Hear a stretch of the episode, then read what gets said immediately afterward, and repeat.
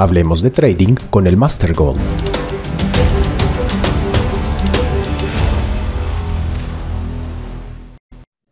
Hola amigos, ¿cómo están? Les saluda Arturo Carrillo y hoy quiero hablarles sobre el propósito de vida, de cómo es que encontré mi propósito de vida, cuánto tiempo me costó, cuánto esfuerzo me costó y por qué ir en contra de tu misión de vida te puede traer más problemas que, que satisfacciones, ¿no?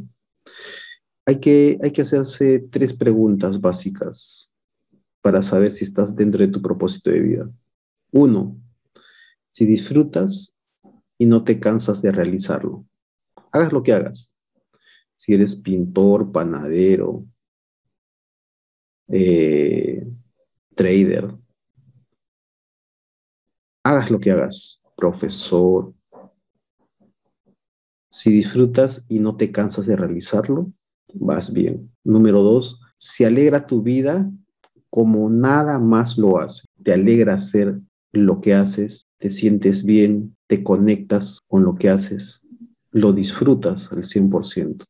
Y, y la tercera pregunta que debes hacerte es si hay una recompensa, quieras o no quieras, eres tan bueno en lo que haces que al final ganas directa o indirectamente, porque ahí viene el aporte, ¿no? Cuando haces tan bien algo, lo, lo haces tan bien que eh, aportas a los demás y te viene un beneficio. Eh, cuando contesté estas tres preguntas, entendí que habían algunas actividades que no sumaban al disfrute o a la alegría o a la recompensa. Y es ahí cuando uno se pone en la tarea de saber, pero qué realmente me gusta. Y cuando ubicas esa actividad, cuando todos esos tres factores los tienes bien mapeado, es cuando te conectas con tu misión de vida. Y cuando tienes esa misión bien clara, realmente todo, absolutamente todo, se configura para que siga creciendo todos los días, siga creciendo. Tu única responsabilidad es nunca dejar de hacerlo y hacerlo siempre con alegría, siempre con entusiasmo, siempre mejorando.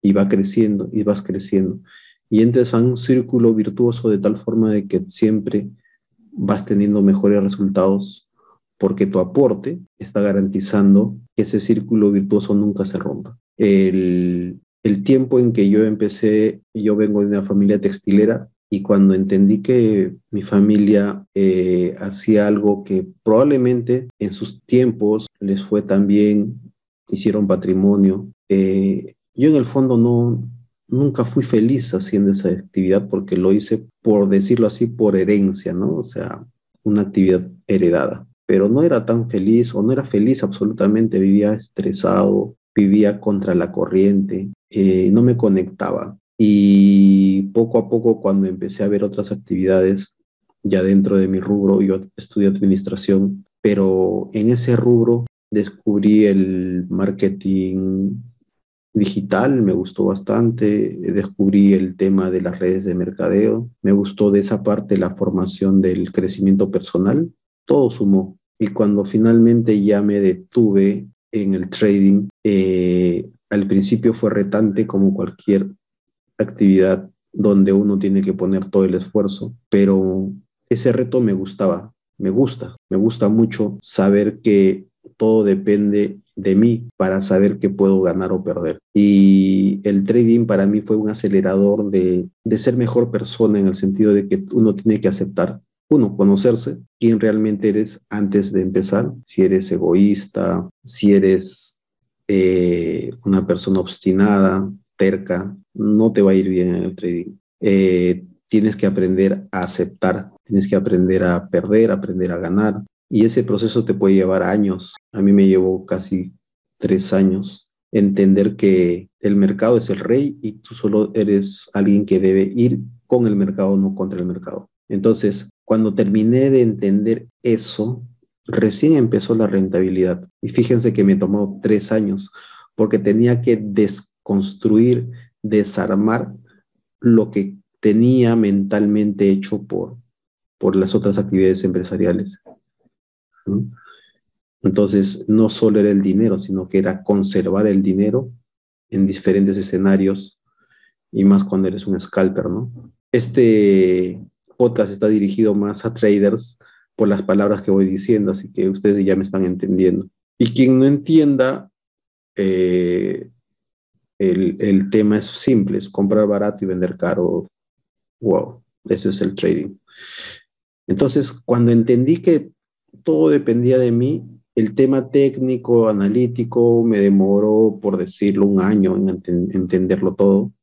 Me fui especializando en algo que se llama volúmenes y voy a continuar con algo que, que, que sigue a volúmenes ya con algo más profundo que se llama deltas y cosas así. Pero uno sigue especializando. Entonces, cuando entendí que el tema técnico es relativamente simple en el sentido general del trading y donde se concentra el mayor reto es el 98% es el tema mental. Es ahí donde le di la importancia de que tenía que saber realmente en qué situación estoy entrando a esta nueva profesión y cómo es que tengo que yo ser una mejor persona para que esta profesión me, me abrace. Ahí conocí a, a las redes de mercadeo, donde entendí que una cosa es ser jefe y otra cosa es ser líder. Es el primer paso cambio. También entendí que el trabajo en equipo es algo que te va siempre a descansar en tener y formar líderes. Y la otra parte, cuando ya conocí a Patricia Rioja, mi coach, donde trabajamos más el yo soy, el ser interior, como lo quieras llamar, eh, es algo que me ha permitido conocerme realmente quién soy y escucharme. Muchas veces esa voz la apagamos y no nos escuchamos a nosotros mismos por ego, ¿no? Porque ahí sabes exactamente, hay momentos en que tienes que decir no y terminas diciendo sí solo por ego. Y es ahí cuando entendí que nosotros somos todo. Yo soy abundancia, yo soy conocimiento, yo soy la llama que apaga todos mis errores, yo soy abundancia, ya lo dije, yo soy prosperidad, yo soy conocimiento, yo soy un alma vieja que he venido a seguir aprendiendo. Y ya cuando lo ves desde esa mentalidad, desde afuera, que, que hemos venido aquí a aprender y no a sufrir, es cuando mi cerebro empezó a cambiar de una forma diferente a tomar todas las enseñanzas. Si yo soy abundancia, ¿por qué en algún momento estaba en escasez? Solo porque lo permitía, solo porque tú te, te estabas mentalizando en que te merecías eso o pensabas mucho más en el problema que en la solución.